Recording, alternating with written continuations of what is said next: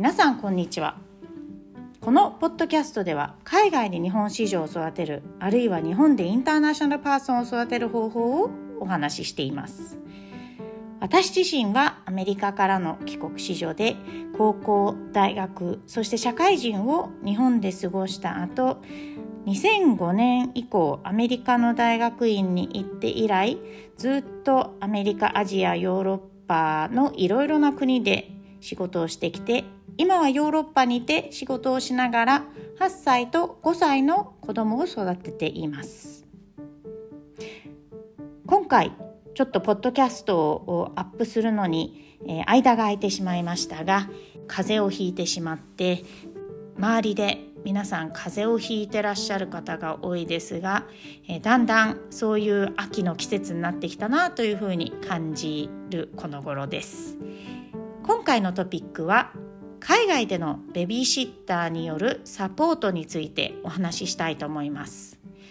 海外にいるとよくオペアのシステムを使っている会社の同僚なんか結構いますがオペアというのは住み込みでベビーシッターをしてもらうというシステムで大体まあ大学生とか大学院生の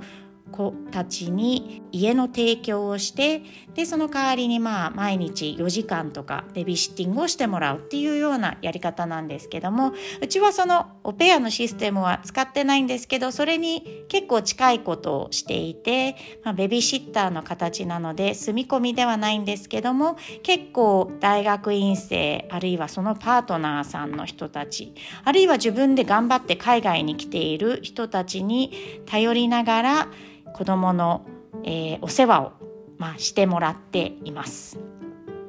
支払いはだいたい皆さん、まあ、時給1500円前後なんですけども、えー、スウェーデンの場合だと税金控除に、まあ、支払ってる側我々の方に税金控除が少しあるのとあと、えー、ベビーシッターをしてくれてる側が、まあ、スウェーデンの税金システムに、えー、乗っかってる人たちであれば、まあ、その払ってる分の2倍ぐらいな金額が出るというふうになっています。でまあ大体今週に3回基本2時間でやってもらっていますが今まで子供が小さかった頃は本当に例えば、えー、子供が風邪をひいてしまってで仕事が切羽詰まってる時なんかはもう一日中8時間やってもらったり週もう4回とか5回とか、えー、下手したらやってもらってる時期もありました。今はまあ8歳と5歳の子供ともなると少し、えー、手が離れてえー、子どもたちの習い事とか学童なんかも考えるとまあ週2回3回やるのがマックスかなというふうに考えています。で今まで、えー、8歳の子供の方を考えるとまあ8年間ベビーシッターにお世話になってきたわけですけども今までのとってもカラフルなラインナップをちょっとご紹介するともともとは言語のために、えー、ベビーシッターを雇っていた面もあるのでできるだけ、まあ、ドイツにいた頃は日本人とスウェーデン人にお願いしてるケースが多かったんですけどもさすがにいつも巡り合えるわけではないので、えー、例えば日本人ではなくモンゴル人の人スウェーデン人ではなくアイスランド人の人で、まあ、大学院生の方たちにお世話になってることもありました。で結構、えー、成り行きで人って紹介ベースであの出会うものなのでアメリカ人の人に見てもらったりフランス人の人に見てもらったりっていうケースもあっていろいろこうカルチャー的に見るとアメリカ人の人たちは結構ディシプリンをちゃんとしっかり教えてくれたなっていうふうに思うところがあったりあとフランス人にあのたどり着いた理由としては、まあ、スウェーデンに引っ越してからドイツ語を忘れないようにしないとというのでドイツ人にお願いしててその方が半年やった後自分のルームメイトのフランス人にも、えー、ぜひっていうことでドイツ人フランス人、えー、2人とも大学院生のお姉さんな感じの人たちだったんですけどとっても優しい勉強のできるお姉さんという感じででドイツにいた時にスウェーデン人アイスランド人の人たちに、えー、まあ見てもらってましたけども結構生活力がある感じがしました。で日本人のベビーシッターの方たちはとにかく、まあ、英語で言うとこの thoughtful ですね。で、あと結構アントレプナリオだったなというふうに思うところがあって、例えばベビーシッターを始める前に MOU みたいな感じでちゃんと決め事をするとか、Excel を作って毎回見てもらった後にフィードバックをもらうとか、あと食事を結構準備してくれて我々大人の分も作ってもらっちゃったりしたことがあったので、えー、こういったそれぞれのいろんな方たちにお世話になっていろんなやり方があったなというふうに思っています。一番大事なのはこうサードパーソン家族にとって third person ですね。サードパーソンの、えー、役割を担えるような人たちで、もう本当にいろんな人に下手したら15人か20人くらいお世話になりましたが、えー、一番印象に残ってるのは一番初めの方に見てもらっていたさきさん、えー、今も日本に帰られてしまったんですけども、えー、なんと旦那さんは私がニューヨークにあ、まあ、中高住んでいた時に実は同じ学区に住んでいて同じ学校に行っていたという、えー、偶然な状況の人であとドイツに住んでいた最後の方で近くに住んでいたしおんちゃんご夫妻。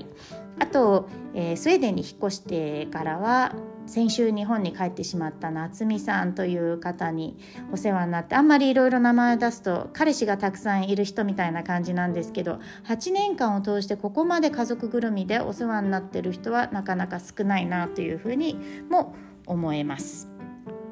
でそれ以外にベビーシッターを探す時に大事なポイントとしてはうちとしては、まあ、第一に気軽にやってもらえるというところが大事でやっぱり時間をたっぷりとって子供が安心できる遊び場を作ってもらうっていうのが大事なので、えー、週に3回でやってますけども、えー、例えば家庭教師とかピアノの先生とかも日本の人を探してやってもらってたこともありますがそういう場合だとまあ金額は23倍するんですけども週に30分とか1時間だけなのでそのやっぱりたっぷり最低週に4時間は見てもらえるっていう、えー、ベビーシッターが、まあ、我々にとってとっても助かる、えー、システムで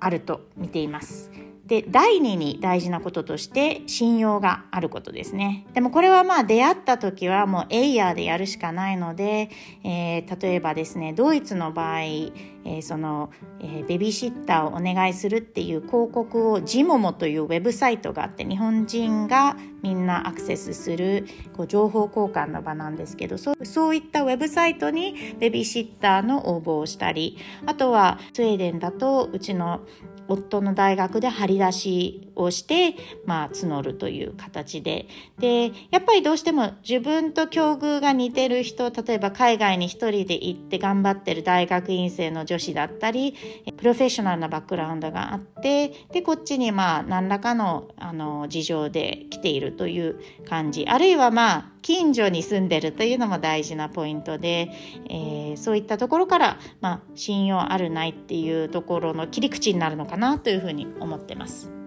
あとはですね、えー、何が大事かというと子どもたちと気が合うっていうところが、まあ、とっても大事で、えー、そうなると、まあ、若い年齢が若い方が子どもの年齢に近いので分かるのかなっていう意味では、まあ、スウェーデン人の女の子だと結構もうマチュアなので16歳とかの子でも十分、えー、ベビーシッターの役割を担ってくれるっていうところがあってあとはまあ大人でも遊び心がある人、えー、例えばレゴが得意とかスポーツが得意とかそういったえ感覚のある人がまあ、助かりますね。で一応以前に男の子も、まあ、見てもらえたらなと思って、えー、1718ぐらいのスウェーデン人の男の子がインタビューに来たんですけどやっぱりこうこの年齢だとマチュリティが女の子と男の子でだいぶ違う感じがして生活力なんかも違う感じがしたので、まあ、人によると思うんですけど今のところ残念ながら女子しか、えーまあ、雇ったことがないので、まあ、いつか男子もあの来ていただけたらななとは思っています。でまたちょっと繰り返しですが大事なポイントとしてその家族にとってこうサードパーソン第三の親みたいな感じで来ていただける方が助かるので例えば出張が私のと夫両方で入ってしまった時に寝泊まりまでしてもらう。で例えばまあ自分の両親がいる場合はいいんですけど、えー、ドイツの時みたいに全く、えー、頼れる第三者がいなくてっていう時だともう本当にその家族ぐるみで、まあ、面倒を見てもらってたベビーシッターさんなんかがすごく本当に、えー、助かっていてであともう一つはやっぱ食事が得意なベビーシッターさんっていうのは本当に助かって、えー、大人の分もちゃんと作ってくれるとか、えー、そうですね。やっぱり子どもの頃に食べた思い出のえー、食べ物として、えー、ドイツの時にまた、えー、別のゆかさんという人がいていつもポテトサラダを作ってくれたのが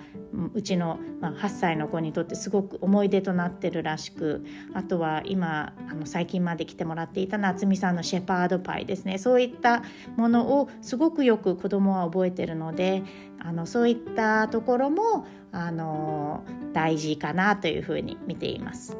例えば皆さん帰られちゃった後とかもお世話になったりしていて、えー、本当に家族ぐるみのお友達感覚であのずっと関係が続いている人たちもいて例えばこの間私はドイツの出張でフランクフルトに戻った時があったんですけども、えー、しおんちゃんご夫妻にあのお呼ばれされて、えー、白アスパラでホランデーズソースのお食事をいただいたりあとは、えー、日本に一時帰国した時にさきさんという方が、まあ、九州の有田の、えー、まあ、地方活性化みたいな感じの仕事を今やってらっしゃるので九州に遊びに行ったりというふうに長く関係は続いています。で大体ベビーシッターをやってもらうのは半年とか1年とかマックス2年とかなんですけどもそれはまあ本当にそれぞれの事情があって毎回こう短い期間になってしまうのはとっても悲しいことなんですけども、まあ、ベビーシッターという仕事が次のステップアップあるいはある時期のまあつなぎみたいな感じでやってもらってる人が多いのでそれはまあポジティブに見て皆さんのこうご活躍をお祈りしてあとはまあ自分の子供にとってもいろんな人に触れる機会っていう風にポジティブに見るようにしています。なので、まあ、うちは結構海外、まあ、ヨーロッパに8年9年住んでいますがそのうち7年はドイツで親がいない状況だったのでかなりいろいろなベビーシッターさんにお世話になって皆さんとってもできる人たちででできればできるほど、まあ、当然短い期間だけお世話になることになって皆さん次のお仕事だったり次の場所に移動していったりするんですけども